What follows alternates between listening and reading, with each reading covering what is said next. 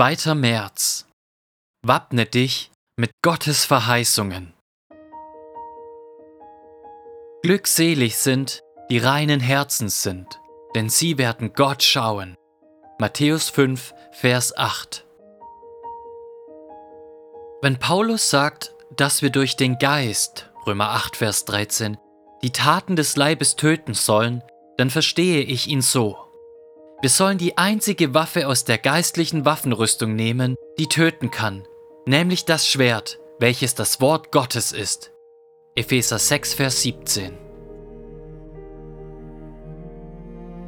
Wenn unser Leib also durch eine Angst oder Begierde zu einer sündigen Tat verleitet werden soll, dann nehmen wir das Schwert des Geistes und töten diese Angst oder Begierde. Meiner Erfahrung nach bedeutet das hauptsächlich, die Wurzel dessen, was die Sünde verheißt, mit der Kraft einer besseren Verheißung zu durchtrennen. Wenn ich beispielsweise ein unrechtmäßiges sexuelles Vergnügen begehrt habe, dann konnte oft der Schwertschlag dieses besseren Vergnügens, das Gott mir verheißt, die Wurzel durchtrennen. Glückselig sind, die reinen Herzens sind, denn sie werden Gott schauen. Matthäus 5, Vers 8. Ich erinnere mich an die Freude, Gott mit reinem Gewissen noch deutlicher gesehen zu haben. Und ich erinnere mich an die Kürze und Oberflächlichkeit und den bitteren Nachgeschmack des sündigen Vergnügens. Und schon hat Gott die überwindende Kraft der Sünde getötet.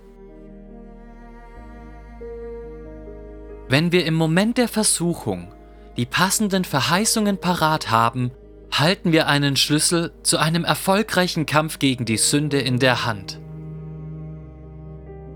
Doch es kommen auch Zeiten, in denen wir kein perfekt zugeschneidertes Wort von Gott im Kopf haben. Und dann ist keine Zeit, um erst die maßgeschneiderte Verheißung aus der Bibel herauszusuchen. Deshalb brauchen wir alle eine kleine Waffensammlung von allgemeinen Verheißungen, die immer einsatzbereit sind, egal wann Ängste oder Begierden uns auf Abwege bringen wollen. Hier sind die vier Verheißungen, die bei mir am häufigsten im Kampf gegen die Sünde zum Einsatz kommen. Jesaja 41, Vers 10. Fürchte dich nicht, denn ich bin mit dir. Sei nicht ängstlich, denn ich bin dein Gott. Ich stärke dich, ich helfe dir auch. Ja, ich erhalte dich durch die rechte Hand meiner Gerechtigkeit. Philippa 4, Vers 19. Mein Gott aber wird allen euren Mangel ausfüllen nach seinem Reichtum in Herrlichkeit in Christus Jesus. Und die implizite Verheißung in Philippa 3, Vers 8. Ich achte alles für Schaden gegenüber der alles übertreffenden Erkenntnis Christi Jesu, meines Herrn. Und natürlich Matthäus 5, Vers 8. Glückselig sind, die reinen Herzens sind, denn sie werden Gott schauen. Füge deiner Waffensammlung ständig neue Verheißungen hinzu.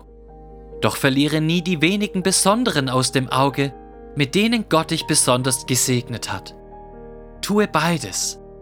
Sei immer bereit, die alten Waffen einzusetzen und halte jeden Morgen nach einer neuen Ausschau, die dich durch den Tag begleiten kann.